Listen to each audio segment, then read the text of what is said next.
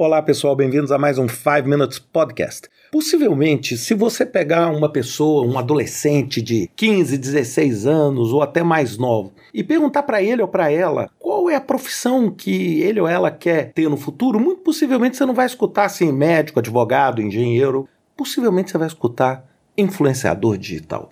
Bem, e por que isso? Isso é a essência do que a gente chama de economia da paixão ou passion economy. E eu recentemente fiz parte do painel do Drucker Challenge, que é do Global Peter Drucker Forum, onde o tema dos artigos que a gente avaliou era sobre essa economia da paixão. E o que, que é a economia da paixão? A economia da paixão é aquela economia que é baseada em você conseguir de alguma forma monetizar e transformar em dinheiro algo que você é apaixonado. Então, por exemplo, você é apaixonado por astronomia. Então você cria um canal no YouTube ou cria uma série de vídeos no TikTok e você consegue auferir dinheiro e viver e ter uma renda a partir da sua paixão. Bem, isso não é a mesma coisa que o que a gente chama de gig economy, que são contratos de curto prazo, contratos pequenos, etc., que são uma característica muito marcante hoje do que a gente vê desse mercado de freelancer, etc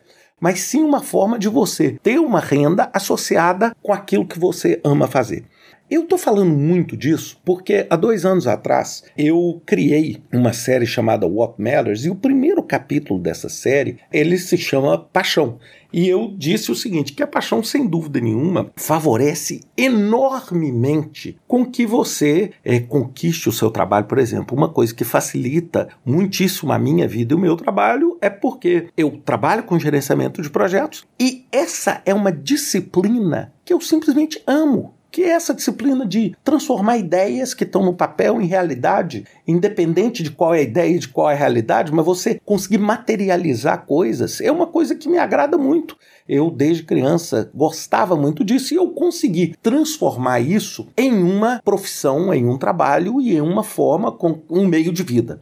Agora, aonde está a minha preocupação quando a gente fala nisso? É porque nem tudo que a gente faz e nem todas as paixões que a gente tem conseguem ser adequadamente monetizadas. Eu tive uma, uma alegria, e eu não consigo dizer o que, que veio antes, de conseguir atrelar uma coisa que eu gosto com um potencial de conseguir ganhar dinheiro com isso. Agora, nem tudo é assim. Então, assim, uma coisa que me preocupa muito é esse livro, que é um livro que está ficando muito famoso, chamado Passion Economy, do Adam Davidson, é exatamente falando nisso. E uma coisa assim que me preocupa nesse livro é que, sem dúvida nenhuma, seria maravilhoso se todos vocês estivessem me ouvindo, conseguissem o seguinte: eu vou montar um projeto para conseguir transformar minha paixão em dinheiro. Bem, em alguns casos isso vai dar muito certo.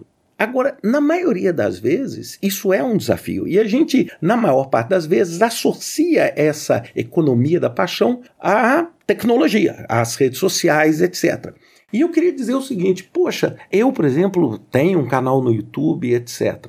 Bem, e vocês me perguntam assim, Ricardo, você consegue viver do seu canal do YouTube? Nunca, jamais, em hipótese alguma. E eu não tenho um canal assim absolutamente irrelevante.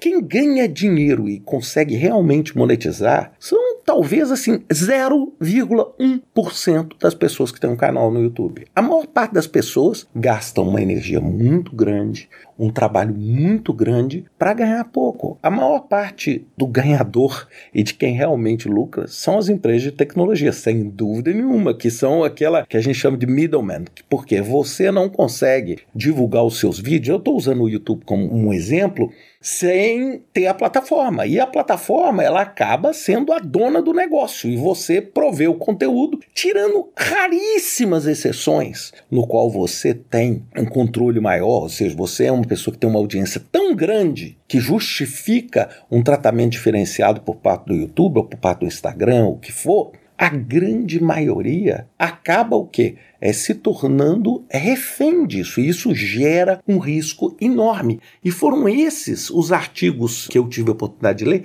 que me chamaram mais atenção. Então, o que, que eu queria dizer para vocês é que quando você, por exemplo, tem um processo de inovação, quando você está montando um projeto, por exemplo, vá, agora eu vou transformar minha paixão num canal, eu vou transformar aquilo que eu gosto numa coisa dedicada àquilo que seja, gente, que seja um canal no YouTube ou que seja um OnlyFans se o seu interesse, por exemplo, for fazer alguma coisa direcionada ao público adulto, bem, eu não estou discutindo isso. Todos esses negócios, eles têm a sua similaridade, ou seja, você está tentando monetizar em cima de um conhecimento, de uma paixão que você tem. O que eu quero colocar é o seguinte aqui: não necessariamente essas iniciativas vão surtir esse efeito que a gente imagina avassalador, como nada na vida, como de cada 10 milhões de jogadores de futebol, um vira é o Cristiano Ronaldo ou vira o Messi. Ou seja, a maioria não vira. É a mesma coisa nessa economia. Então, isso é que eu queria colocar para vocês, fazer com que vocês pensem nisso, porque a maior parte das vezes, quando a gente implementa projetos, a gente implementa para quê? Para conseguir explorar um determinado nicho de mercado. E essa economia da paixão é um nicho de mercado. E é um nicho de mercado, inclusive, que eu atuo. Agora, eu não coloco todos os ovos nessa cesta porque isso não seria inteligente, ainda mais porque dentro desse ambiente, por mais que você pareça que você é quem tem o controle dentro da perspectiva de risco, não. Na verdade, quem tem o controle é o algoritmo das redes sociais que vão impulsionar ou não o conteúdo que você criou. Pensem sempre nisso. Até semana que vem com mais um 5 Minutes Podcast.